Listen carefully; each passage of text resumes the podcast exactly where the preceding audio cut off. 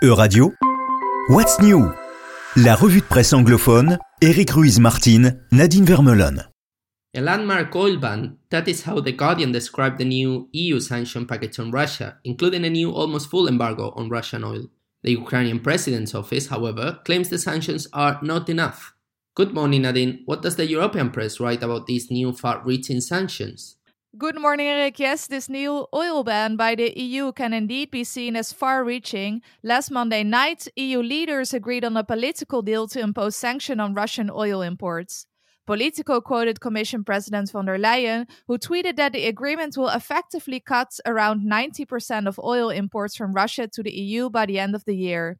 President of the Council Charles Michel looked less far into the future, announcing that the sanctions will immediately impact 75% of Russian oil imports, cutting a huge source of financing for its war machine, wrote The Guardian.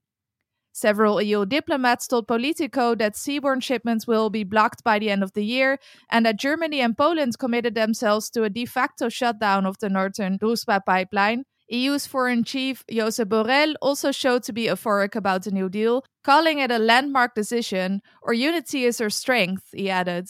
Borrell indeed used the word unity, but not all countries actually agreed to commit, didn't they? Is unity indeed the word that can be used in this context, Nadine? Indeed, Eric, unity might be a bit too euphoric in this case, since, as underlined by Politico, EU leaders had to capitulate to the demands of Hungarian Prime Minister Viktor Orban, granting Budapest a near total exemption from the ban. Slapping an embargo on Russian oil would be one of Europe's most significant steps in restricting Putin's revenue to wage war in Ukraine, but the move was held up by Hungary, stated the newspaper. Not only Hungary, but also Czech Republic and Slovakia are allowed to keep their supplies. Rather than describing the agreement as a landmark deal, various media called it a compromise. Contrary to Borrell, Charles Michel acknowledged the lack of European unity in a press conference on Monday night adding that it is now more than ever important to show that we are able to be strong, to be tough. The Guardian wrote that the bloc has come under increasing criticism for slow progress in agreeing on a new sanction package, including from President Zelensky, who called on the bloc's leaders to end their disputes. Orban himself reacted with a gloating statement on Facebook, adding an exclamation mark after Hungary is exempt from the oil embargo. He also declared that Hungarians could sleep soundly now that they are protected from the expensive fuel costs that the embargo brings to the rest of Europe, added the BBC. So even if the deal was perceived by European media as far-reaching agreement with important consequences, they also underlined the cracks and divisions within the union when it comes to taking a stance against Russia. But then moving on to France, which made the European headlines once again this week. This time the scandal was because of a football match, Eric. Yeah, that's right.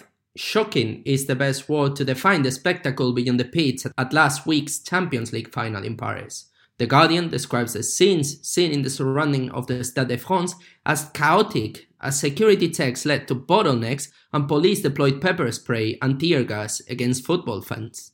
Jason Burt, Telegraph reporter, was caught in one of the police raids and was pepper sprayed while interviewing a Liverpool fan. Many Spaniards stated that the police had to act because there were groups of criminals trying to steal tickets and enter the stadium.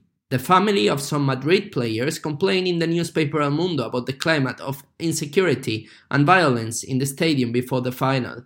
But that's not the official version of the French authorities. And what do French authorities say then? Well, EFE highlights that the French authorities laid the blame on the tens of thousands of Liverpool fans who traveled to Paris without tickets or with false tickets, and on industrial level ticket fraud. As you can imagine, the British tabloids have been particularly critical and have attacked the attitude of UEFA and the French government in accusing British fans of causing the problems. According to David Maddock, Mirror, organization was not just inadequate, it totally failed to a criminal level. RTBF described the episode as a fiasco and stressed that it was time for France to explain what had happened. UEFA will launch an independent investigation into the incident after many supporters and others present at the game have contested the claims by the French authorities, says Mark Ogden, ESPN. France 24 regrets that the scenes tarnished the image of the French capital raising questions about its ability to host the sporting events as it gears up for the 2024 Olympics. Well, thank you, Eric. And for the listeners, thank you for listening to this week's What's News. Next week, we'll be back with a new overview. Bye bye. C'était What's New, la revue de presse anglophone, à retrouver également sur euradio.fr.